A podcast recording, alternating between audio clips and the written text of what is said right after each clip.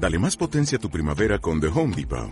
Obtén una potencia similar a la de la gasolina para podar, recortar y soplar con el sistema OnePlus de 18 voltios de Ryobi desde solo 89 dólares. Potencia para podar un tercio de un acre con una carga. Potencia para recortar el césped que dura hasta dos horas.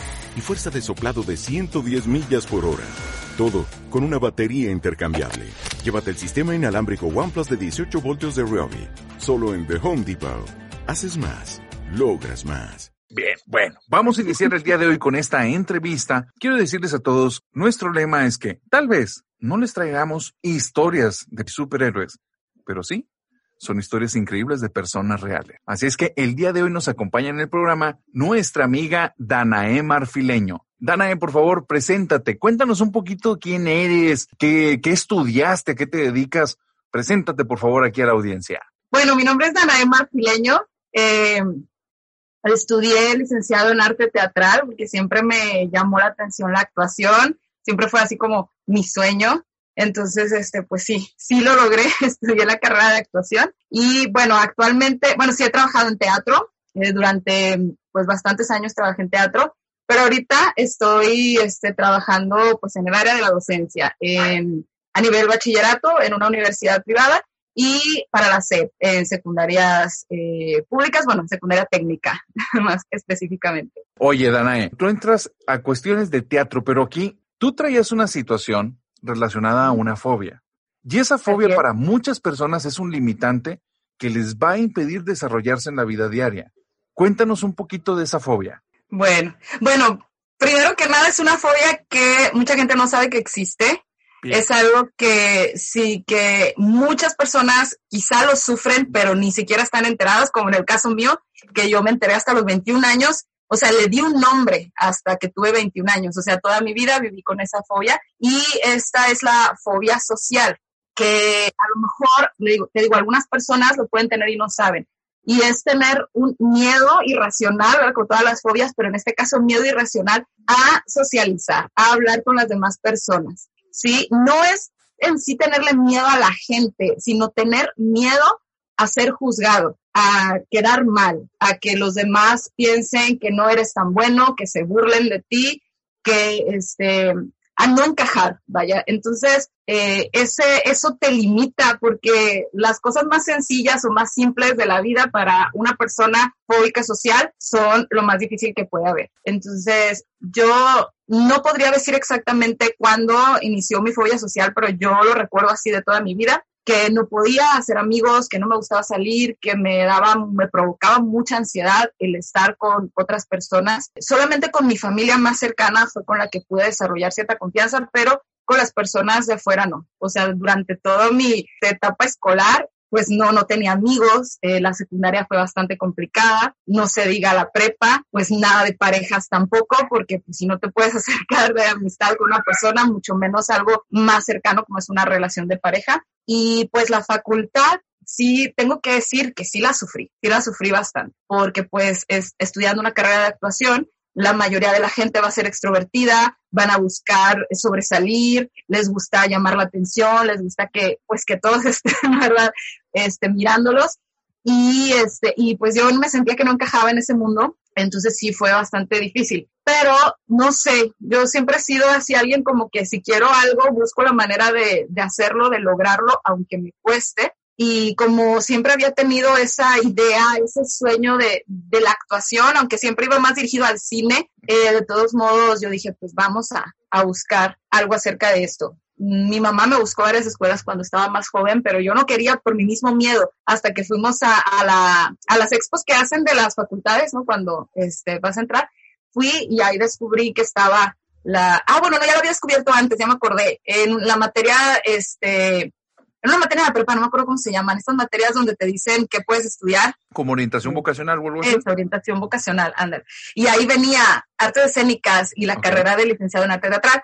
Y fue donde yo dije, ay, existe una carrera, porque yo iba a estudiar otra cosa totalmente distinta, pero más que nada porque era lo que me decían que podía ser bueno para ganar dinero y demás.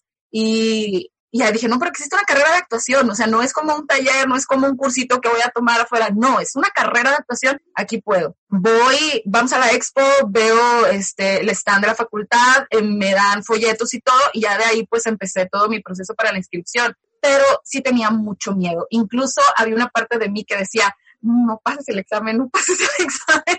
o sea, Quiero hacer aquí un paréntesis porque necesito enfatizar algo. Número uno, la gente que te escucha ahorita va a creer y va a decir, eh, qué tanta fobia tenía una persona que es tan elocuente. Antes de entrar a la parte de la facultad, porque ahí hay una parte medular en tu historia, pero antes de entrar ahí, cuéntame, ¿tú eres la misma persona ahorita que cuando hiciste la elección de carrera o en tu tiempo de preparatoria? No, para nada. De hecho, eso es algo que no solo tú me dices, toda la gente me dice cuando les menciono que, que sufrí de fobia social, eh, me dicen, ay, claro que no, o sea, tú hablas muy bien. Y yo sí, pero la verdad es que no sabes todo lo que tuve que pasar para llegar hasta este punto y poder hablar así. Incluso mis mismos alumnos me dicen, es que, profe, usted es muy segura, se ve que es una persona este, que tiene alta autoestima y demás. Y yo, pues gracias, ¿verdad? Yo no les puedo contar, pero, este, pero la verdad es que fue todo un proceso. O sea, bueno, para, este, para contar un poco y ver la, la diferencia y comparar, o sea, cuando yo tenía, no sé, unos 10 años estando en el salón de clases, yo no podía decir presente, presente. O sea, cuando pasaba la lista, la voz no me salía. Mm, temblaba, sudaba, me ponía roja. Entonces, cada vez que tomaba la asistencia era nomás como que levantar la mano y como que medio me quería salir la voz y, y ya. O sea, pero yo no hablaba absolutamente nada, nada. Tan exagerado fue que me acostumbré a eso y, después no sabía cómo expresar mis sentimientos, no sabía cómo decirle a las personas en lo que quería decirles, cómo me sentía, porque me acostumbré mucho a dejarlo todo para mí, a callarlo. Y todo solamente con la mirada. O sea, si yo me enojaba nada más con la mirada, si yo estaba feliz, si yo quería, era simplemente con las puras miradas porque me daba mucho miedo hablar. Eh, sí logré tener alguno que otro alguna que otra amiga, porque amigos no, yo tenía mucho miedo de hablar con, los hombres, con el sexo opuesto era, era algo que no quería. Tuve una que otra amiga, pero igual hablaba mínimo, o sea, dos, tres palabras. Entonces la gente, pues, no sé, yo sentía, pero en ese momento que me veían como la rara que no habla. Y siempre eran con comentarios como, eh, ya, deja de gritarnos, Danae, o déjame hablar, que no te callas y, que, y cosas así. Eso, ¿cómo te hacía sentir? No, pues terrible, porque era como confirmar lo que yo decía, yo no, no hablo esto y el otro, entonces ellos me están diciendo y ellos están viendo eso efectivamente. Eh, pues me sentía una persona, mm, no sé, poco apta para hacer ciertas actividades, no inteligente, poco interesante, o sea, me sentía de lo peor. Y te digo, no hablaba absolutamente nada, y yo temblaba. Cuando nos tocaban eh, tareas de exponer clase, era lo peor que podía pasarme en la vida, lo peor pero como yo siempre fui de que tengo que hacer las cosas, o sea, yo siempre fui una alumna de dieces y no porque mis papás me obligaran, sino como que yo misma eh, me lo proponía, pero no era como que yo tengo que sacar 10, no, era simplemente porque tenía que hacer las cosas, no sé. Entonces, eh, eh exponer clase y yo es que lo tengo que hacer porque así nos lo encargaron y no, como que era parte de orgullo también, digamos, no voy a demostrar que, este, que no puedo. Sin embargo, estar allá al frente parada, la verdad es que sí pasé momentos muy terribles porque no podía hablar. O sea, era cuando te sale la voz quebrada, como si estuvieras llorando. Entonces, por Era una tortura. era una tortura total. Y sude y sude. Y los compañeros así todos, este, el foco. Y yo así, ¿qué voy a hacer? Y se me iban las cosas. Y no, no, era, este, era totalmente una tortura. Aquí. Pero, Aquí, aquí, aquí. Justo, justo acabas de dar en el clavo, porque aquí ya me das el pie. Que esta es la pregunta clave. ¿Cómo carajo se te ocurrió, teniendo ese perfil, decir, venga la actuación en la que el foco y la gente me va a estar viendo todo el tiempo? Cuéntame eso. ¿Cómo fue ese cruce?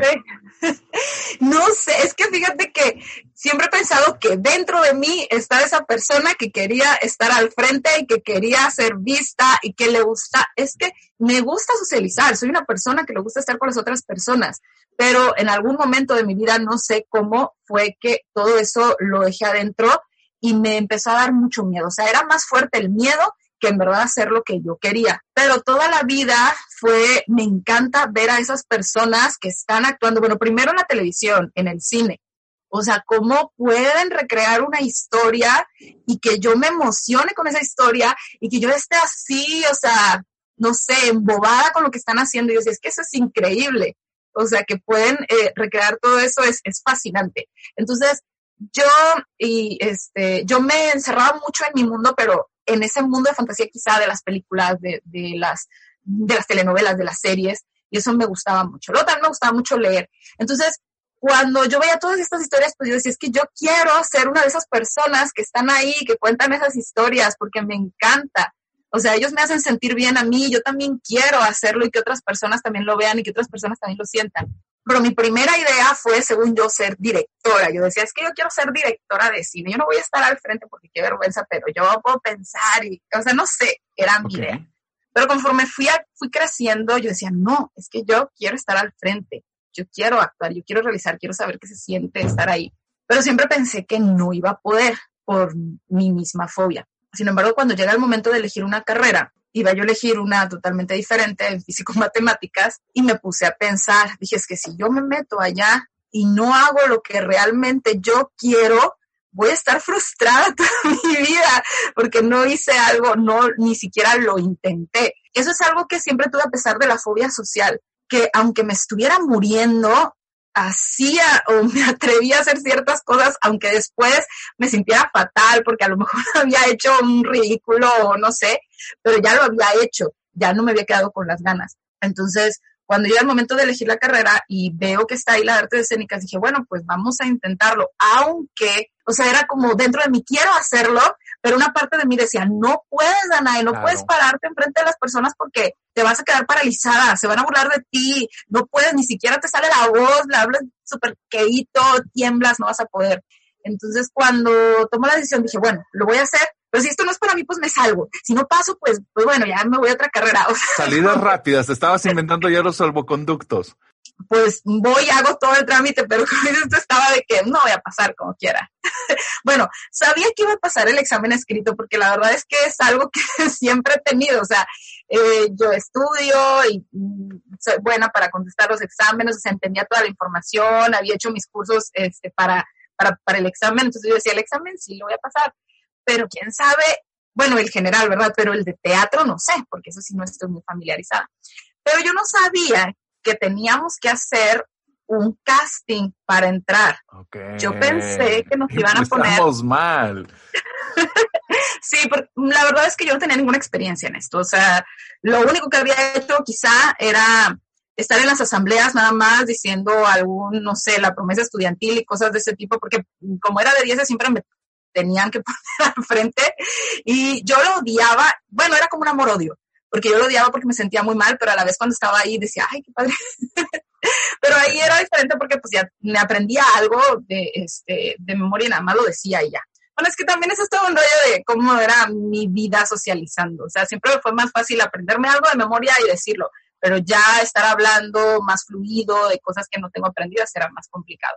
Okay. Eh, pero bueno, no sabía lo del casting, sí debía haberlo pensado, pero la verdad es que, pues no sé, estaba muy chiquilla y no se me ocurrió. Y yo pensé que nos iban a poner un examen escrito y era el que decía, a lo mejor no lo paso porque no sé tanto de teatro, pero terminamos el examen escrito y nos dicen, pásenle de este lado, este, vamos a hacer una fila, van a pasar de cinco en cinco para hacer su este, casting.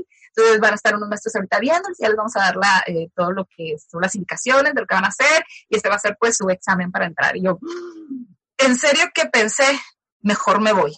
O sea, sí llegó un punto en que dije, yo me voy, yo no puedo. O sea, no puedo, va a haber personas que son profesionales que me van a estar juzgando. Y dije, ¿por qué estás haciendo esto? no, o sea, es lo peor que te puede haber pasado en la vida. O sea, siempre le estuviste huyendo a esto y ahora vienes y pagas y todo para exponerte. Dije, no, no me voy pero luego decía, pero es que ya estoy aquí, mis papás me están esperando allá y mis papás pues me trajeron y pagaron y demás, ¿qué hago? Y aparte si quieres, pero ¿cómo voy a pasar esto? Entonces, la verdad es que no sé, o sea, mi misma personalidad de pues lo, tienes que hacer ya, o sea, ya estás aquí, lo vas a hacer, como siempre, o sea, tienes que exponer la clase, no hay de otra ni modo. Entonces fue como que tienes que, ni modo, aunque yo lo, bueno, más bien, yo lo elegí, ahora ya, ya te aguantas. Eh, pasé, a la, al casting, eh, estaba súper nerviosa, dije, no me va a salir la voz, no voy a poder, pero ya estoy aquí, pues lo tengo que hacer. Nos piden que agarremos un objeto, me acuerdo que todos se abalanzaron, Y yo pues así sentada, así como que, ¿qué objeto voy a agarrar? No sé qué voy a hacer. Quedaban dos nada más, entonces ya donde todos se sentaron, yo me paro así, que toda cabidaja, no sé, agarró una, solamente quedaba un sartén y quedaba como una este, estambre por unas agujas. Yo dije, cualquiera de los dos, y dije, ay, no, el sartén no. no, cocina no, aléjalo de mí. dije, no quiero el sartén, vamos a agarrar lo otro. Y este, pero dije, es que, ¿qué voy a hacer? O sea, porque ya tomamos el, el objeto y dicen, bueno, ahora les vamos a dar cierto tiempo, ustedes van a pasar a improvisar lo que quieran con el objeto. como que, que lo que queramos con el objeto, o sea, ¿qué, ¿qué, tengo que hacer? Dime qué voy a hacer, no, no, no sé. Y la verdad es que ha sido uno de los momentos más, este, difíciles, o sea, de mayor ansiedad. Estaba temblando estaba, o sea, yo dije, ya me quiero ir de aquí. Alguien que me salve. o sea, dije, no sé si digo que me siento mal, o sea, no sé, o que voy al baño, ya, ay, no, ¿qué voy a hacer?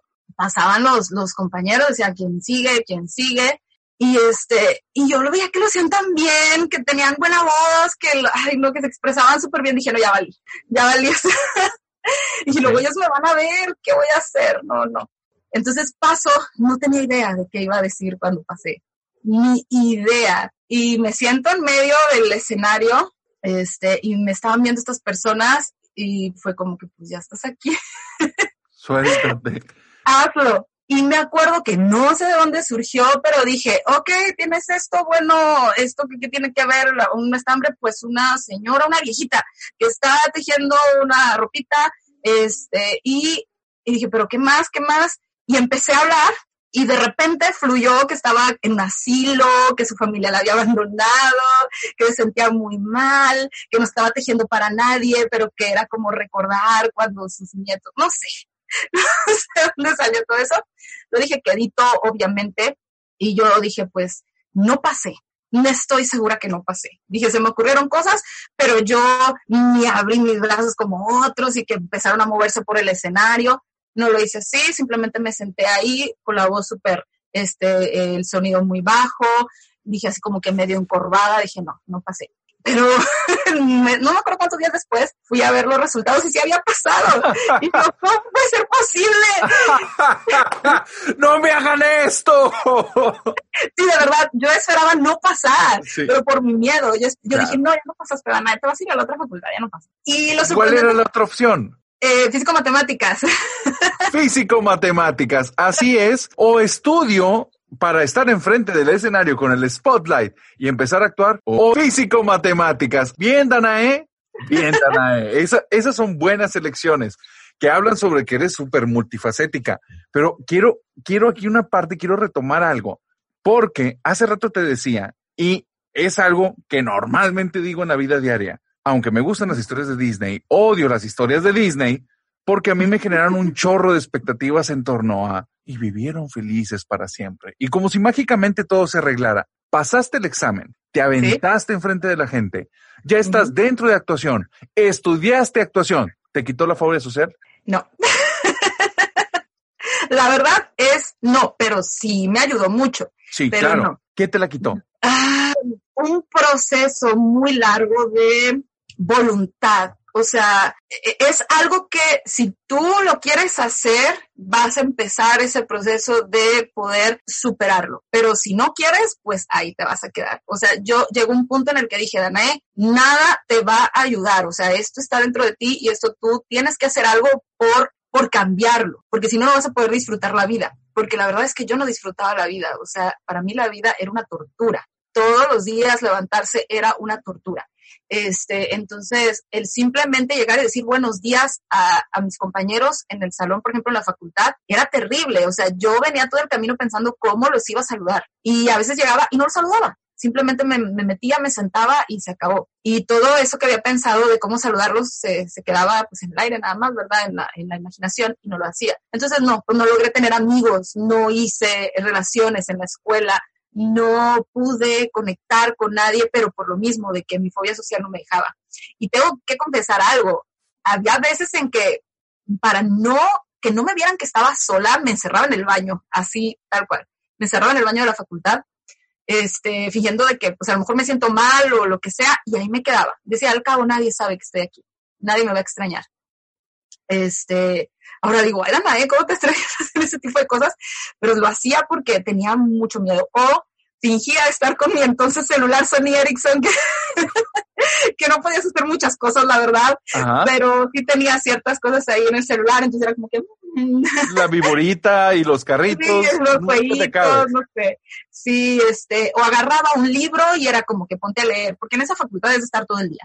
O sea, ahí no era de que me regresara a la casa, era de estar todo el día. Entonces, pues la verdad es que eh, sí fue muy difícil. Y no, no me quitó la fobia social y fueron muchos años en los que seguí igual, de hecho, sin encontrar de verdad un trabajo después de salir fueron como dos años de estar de niñi, donde la gente pues me tachaba de floja, de, o sea, mis papás de que ya andan ahí, o sea, no quieres hacer nada, eres una floja, no quieres sobresalir, etcétera. Y era como que es que no es eso, lo que pasa es que no entienden lo difícil que es poder salir de ese miedo que tienes. Y durante la facultad pues estaba, digamos que protegida por la facultad, los proyectos de facultad, los exámenes, donde pues tienes que, que trabajar para poder pasar. Entonces siempre estaba en algún proyecto. Inmediatamente saliendo, pues los compañeros que me conocían, eh, no sé, de algún examen que habíamos hecho, pues igual me invitaron a uno que otro proyecto, pero nada más, o sea, yo no era de salir, yo no era de que estuviera gente con la que juntarme y estar en proyectos, sí fue muy complicado. Oye, eh, porque la fobia social, o sea, se tiene que entender también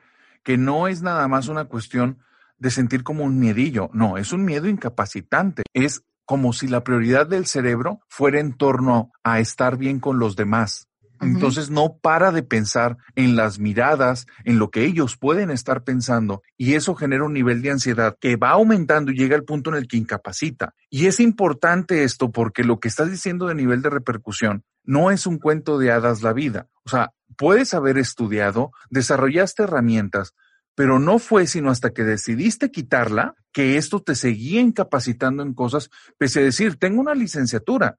y, lo quiero decir porque la fobia social junto con otras situaciones actuales, es algo que nos afecta a todos como sociedad, es algo que ha ido en incremento y tú lo dijiste súper importante al principio. Hay mucha gente que ni siquiera conoce que lo está viviendo. Pero dentro de esto, Danae, tú te decides, haces todo un proceso personal, sales de la cuestión de fobia social y quiero aquí, quiero retomar porque aquí hay una parte súper interesante que yo conozco de tu historia. Vuelves a ver entras en la cuestión de maestro, que es otra vez estar expuesta, es el infierno que viviste durante 20 años y dices, va, ya no solo fue actriz en donde el spotlight esté conmigo, no, ahora venga a la escuela. Sé, por lo que me has contado, que es algo que disfrutas, pero llega una tercera faceta, una vez que conquistaste la fobia, y es que despiertas una afición especial. ¿A qué es tu afición especial que tienes hoy en día? Este, sí, bueno, pero eso es algo que prácticamente acabo de descubrir hace como año y medio, yo creo, y que digo, ay, ¿por qué no? No, bueno, yo creo que siempre me ha gustado, pero no lo había, no sé, no me había puesto a pensar en ello, y es este, la astronomía, dices. Claro, claro, ¿cómo hacerlo a un lado? La actriz que se fue de maestra, que conquistó la fobia social, una vez que conquista la cima, dice, oye, ¿y por qué no le empiezo a dar a la astronomía?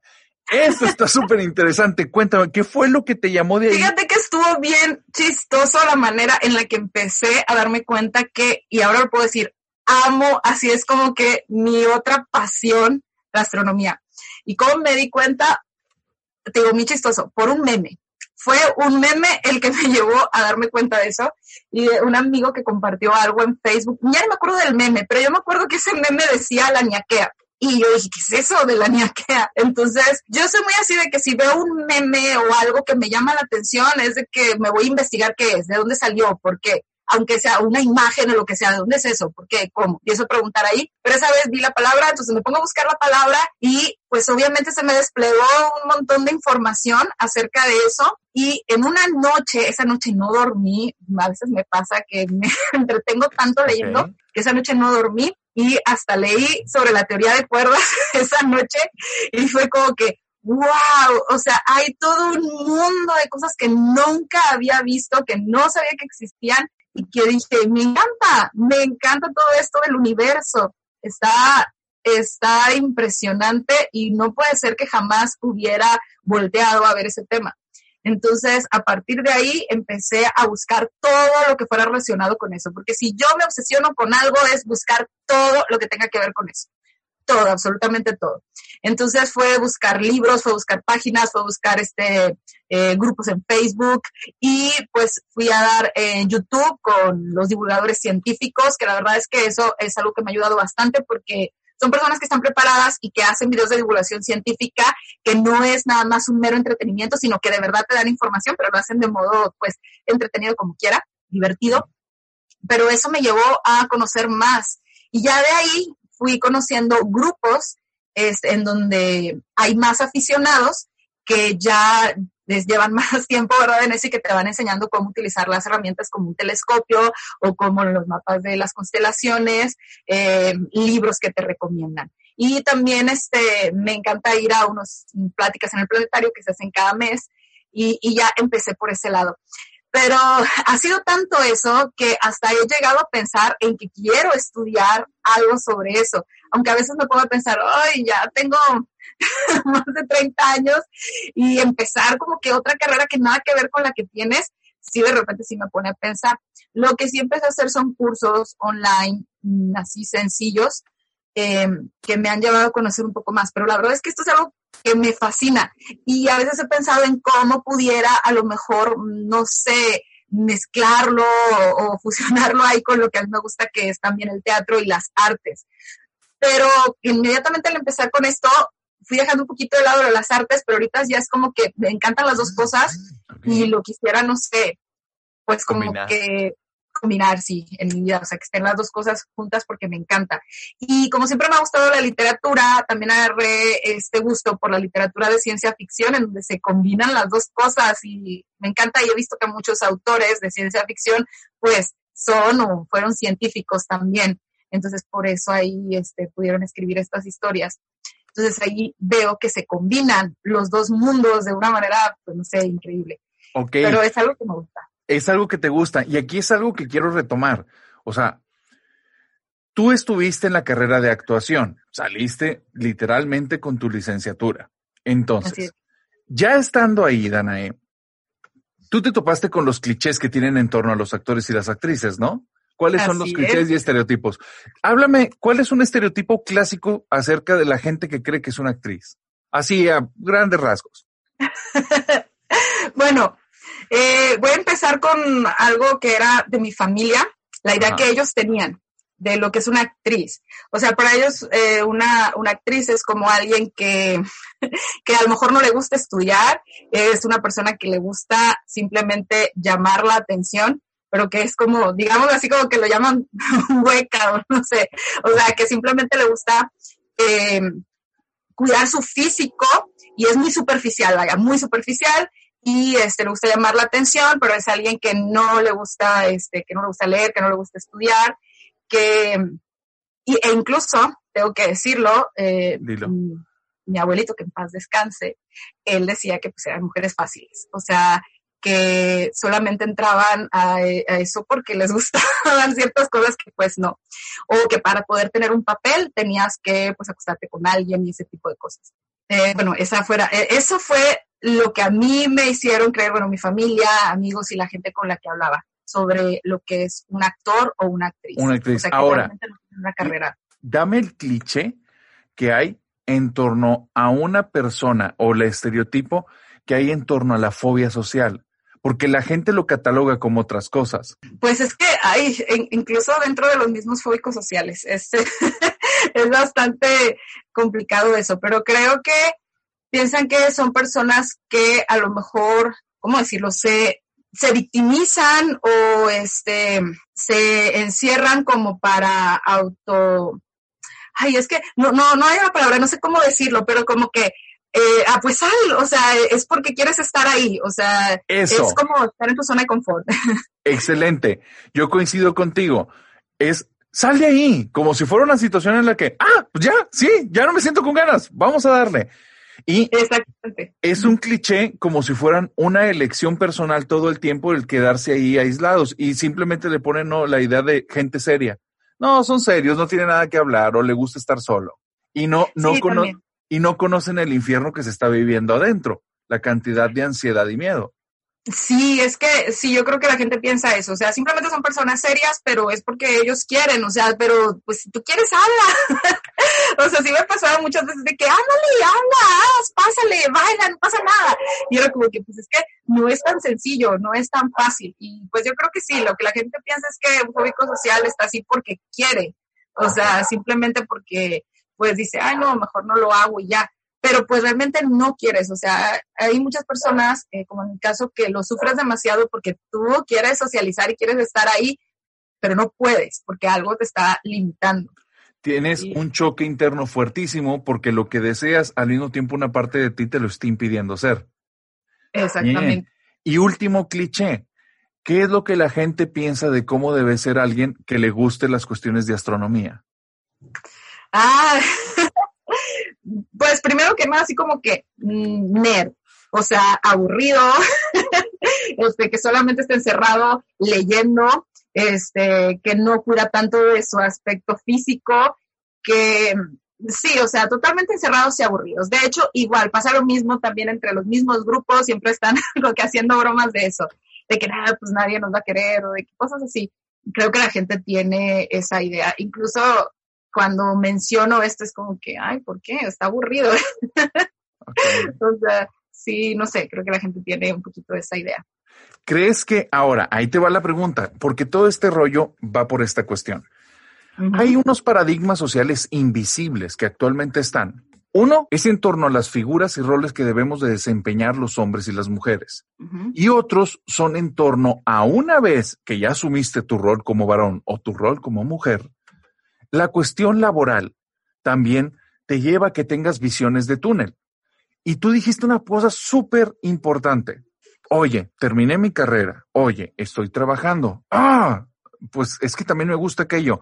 No sé si estudiar otra licenciatura, pero como es algo que me encanta, busco las alternativas. Busco alternativas, busco cursos, busco algo. Pero no estás yendo en una visión de túnel, no te estás súper especializando en algo que, si bien especializarte es genial, algunas personas lo confunden la especialización con el encasillarte. Y que no tengas más temas de conversación y que no dediques nada más de tu tiempo a otra cosa. Desde esta línea, los clichés de entrada nos ayudan a seguir y desarrollarnos de una manera, me vale que eso la sociedad, a nivel personal, te llevan a sentirte de forma plena? Pues te limitan y, no es solamente ahorita, o sea, toda mi vida ha sido así, no solamente en lo, en lo este, profesional, en el laboral, sino en todos los aspectos.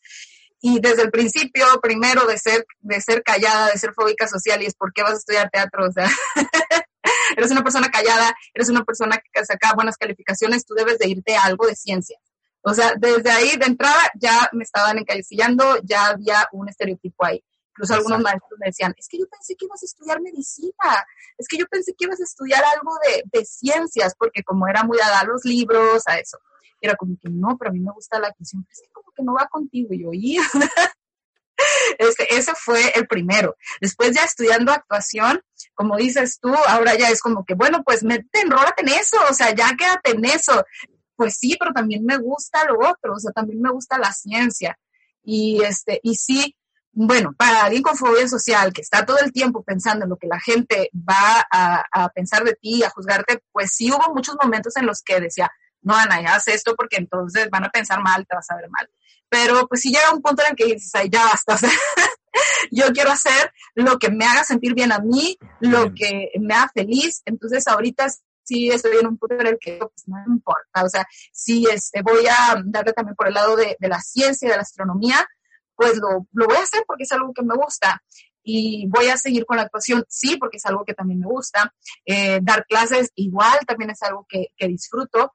Entonces, yo creo que ahora más bien es buscar cómo poder combinar y equilibrar todo esto, pero, pero siempre, o sea, romper totalmente con el estereotipo y la edad de las personas y decir, pues no importa lo que ellos piensen, eso, pues a final de cuentas es así, no es nada más como que un ideal ahí que tiene la gente, pero realmente cada uno somos diferentes y cada uno tenemos diferentes cosas que queremos y cosas que aportar. Entonces, yo creo que esto de los clichés y los estereotipos solamente pues nos limita, nos limita y nos hace sentirnos mal, incluso reprimir muchas cosas que, tenemos. Pero sí, toda mi vida he estado llena de, de, esos estereotipos y que creo que también eso tuvo este, que ver con desarrollar la fobia social. Es correcto. El seguir los estereotipos genera un montón de problemáticas y lo que todos llevan en general, porque las problemáticas van a tener diferentes nombres. En tu caso fue la fobia social, en algunos otros puede ser algún tipo de otro tipo de fobia, o puede ser niveles de estrés altos, o puede ser mal manejo emocional, mil cosas. Pero lo que todos llevan en concreto es que te alejan bastante de sentirte pleno. Exacto. No te dejan desarrollarte, te limitan, porque el esquema, el, el estereotipo es tan sencillo, tan reductivista y tan pequeño que impide que puedas desarrollarte en plenitud y puede ser que tú traigas la combinación perfecta entre áreas que otras personas no vieron cómo conectaban. Y tú sí logras la conexión en áreas y a veces no buscas la conexión, son áreas que están en paralelo y que ambas te fascinan. Dana, actualmente, el hecho de ser mujer en la sociedad actual te ha facilitado o impedido cosas? creo que sí me ha impedido cosas. Creo que todavía hay mucha, a, pesar de todo lo que está viendo, ¿no? De los movimientos, del feminismo, de todo ese tipo de cosas, creo que como quiera hay ciertas limitantes para las mujeres porque todavía hay ciertas ideas de cómo debe ser o cómo debe comportarse una mujer, qué es lo que se espera de ellas y este y lo que no y etcétera. Y eso ha sido sí ha sido difícil para mí, sobre todo viniendo de una familia donde pues había muchas ideas conservadoras y todo eso. Entonces, eh, no sé, ha sido complicado. Y pues dentro de, es que son muchas cosas, porque por ejemplo, nada más desde salir sola, ¿no? De que no salga sola porque eres mujer, o sea, cosas de ese, de ese tipo. Entonces sí, sí ha sido este, difícil, pero a la vez es como, como un reto, ¿no? O sea, a mí me gusta como quiera eh, hacer las cosas que, a mí me apasionan o lo que a mí me hace sentir plena y aunque sea difícil poder lograrlo, poder luchar por ello. Es, algo que este, constantemente estoy haciendo y que, que me gusta hacerlo, que, que es parte de, pues ya de mi vida. Dime dos cositas. Algo que socialmente, a nivel de sociedad, nos falta y algo que a nivel de sociedad nos sobra. Sí, bueno, creo que lo que le sobra es eh, en parte lo que ya hemos estado hablando de los estereotipos, el de marcar cómo deben de ser las cosas, porque así se han enseñado desde el principio y así deben de ser y no lo puedes cambiar y como que la gente se, se casa con esa idea y sí es, yo creo que, y, y el estar también juzgando, ¿no? A los demás de no está haciendo lo que debe hacer o sí está haciendo lo que debe hacer. Creo que eso todavía está y todavía sobra. Y eh, con esto de las redes sociales también, o sea, igual se tiende, como tienes más facilidad de ver más la vida de las personas, creo que es todavía más también eso de estar, este, no sé, juzgando y viendo lo que hacen los demás y sentirse con el derecho de poder, este, no sé, criticar y juzgar. Creo que eso es algo que, que sobra en la sociedad. ¿Y qué falta? Empatía. Y eso es algo que siempre he dicho y es algo que, que, este, que es importante para mí y es este, la empatía. Porque desde chica yo siempre pensaba en los demás. Igual y por mi mismo problema era como que tenía, quería agradar a los demás, pero no es solamente eso, sino siempre he buscado de, de cierta manera ponerme en el lugar de las otras personas y ver por qué están, este, de cierta manera, por qué opina de alguna u otra forma. Y eso no quiere decir que, que esté todo el tiempo de acuerdo con las demás personas o que esté todo el tiempo justificándolas y demás, pero mm, entiendo o busco entender. Y creo que eh, las personas hoy en día no, o sea, es como lo que me hace sentir bien a mí y ya nada más. Es lo único que busco y se acabó. Las demás personas, pues que se vayan mucho, ¿no? Este, yo siento que, eh, que falta mucho esa empatía. Y en las nuevas generaciones más todavía, porque siento que el querer protegerlos los hace como que solamente pensar en el bienestar propio. Y no pensar también en cómo si mi bienestar también puede ayudar al bienestar de otras personas. Y sí, yo espero recibir algo, pero yo también voy a darlo para poderlo recibir. Y yo lo que veo en muchos de mis alumnos es solamente quiero recibir, dame, dame, dame y nada más. Y si no me das lo que yo quiero, me estoy mal, me enojo, me hace sentir mal o me deprimo o lo que sea.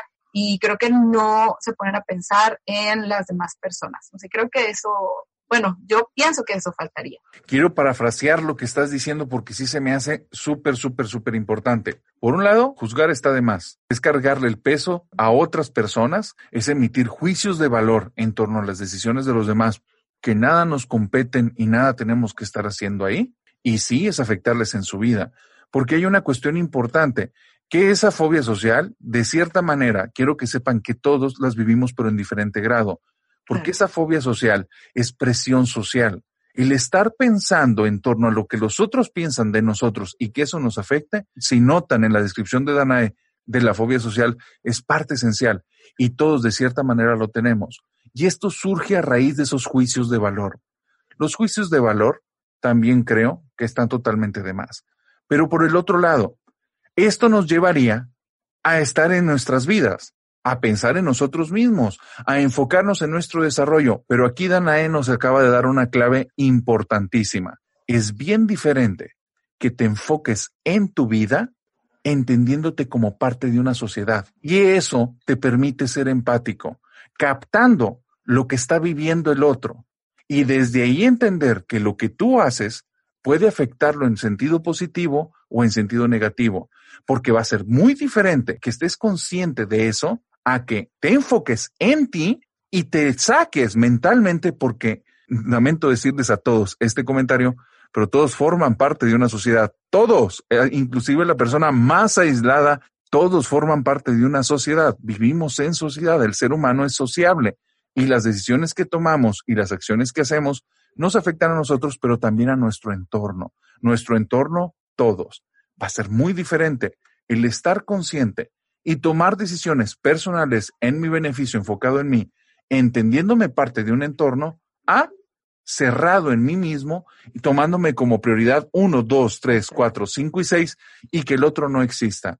Porque permíteme decirte algo, al hacer eso, tu falta de empatía realmente puede llegar a hacer estragos a tu nivel social. Y los estragos a nivel social no quiero que se imaginen como Gandhis, no quiero que se imaginen como Madres Teresa de Calcuta, no, quiero que te imagines en la empresa en la que por un día, por llegar muy molesto, les acabas de hacer el día pedazos a todas las personas que se cruzaron contigo en el camino.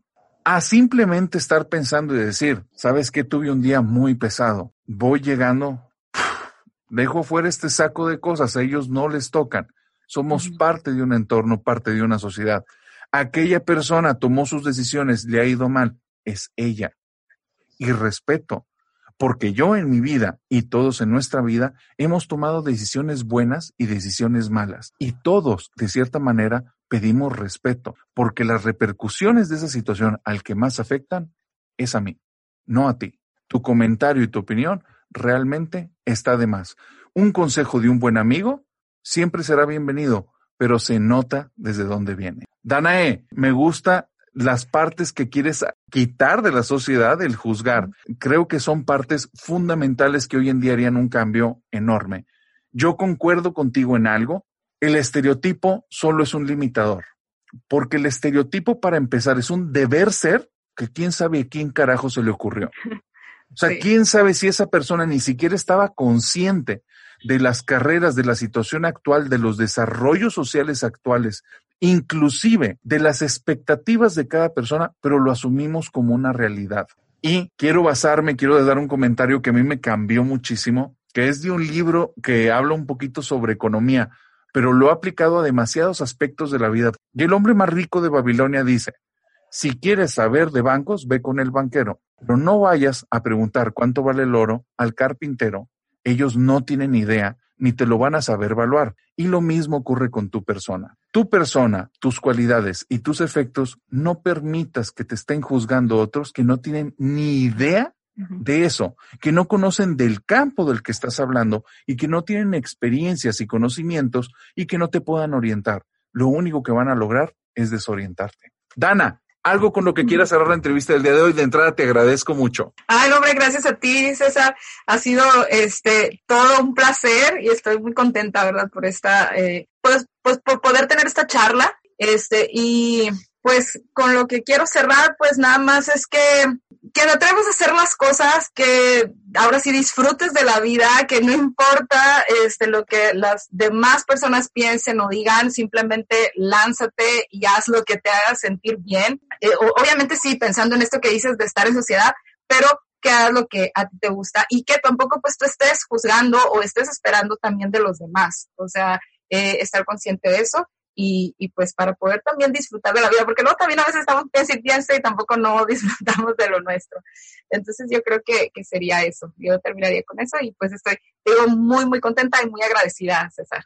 Oye, Dana, una cosa nada más. El tema de la fobia social a ti y a mí nos apasiona. ¿Qué te parece si dejamos el lazo abierto para en un futuro invitarte a otra charla y ahora sí nos metemos de lleno por completo a hablar de esta temática? Sí, claro, me encantaría. De hecho, es algo que, que me gustaría a mí también, este, no sé, desarrollar o hablar igual en mis redes sociales. También, este, empecé por ahí a poner algunas cositas, pero sí, me gustaría mm, comentar más acerca de esto, porque creo que es algo que la gente debería de saber más. No solo para las personas que a lo mejor lo tienen y no saben, sino también para que los demás entiendan a personas que lo tienen y que a veces quieres forzar o presionar y esto ocasiona que la persona se sienta más mal todavía. Quiero decirles a todos que más adelante, Danae y yo vamos a traer unos proyectos interesantes y unos talleres que van a estar enfocados a desarrollar cuestiones teatrales, pero enfocados también en el sector de personas que tienen muchos problemas por situaciones de fobia social, pero también por problemas para poder socializar. Entonces, bueno, sigan en contacto, estén al pendiente y de eso vamos a estar hablando más adelante. Dana, por mi parte fue un gusto, siempre es un placer hablar contigo y nos vemos más adelante en otra platiqueta, ¿te parece? Así es, nos vemos César, muchas gracias a ti. Cuídate mucho, te doy un abrazote. Tú también, abrazos igual de regreso, cuídate. Muchas nos gracias. Vemos todos, bye bye.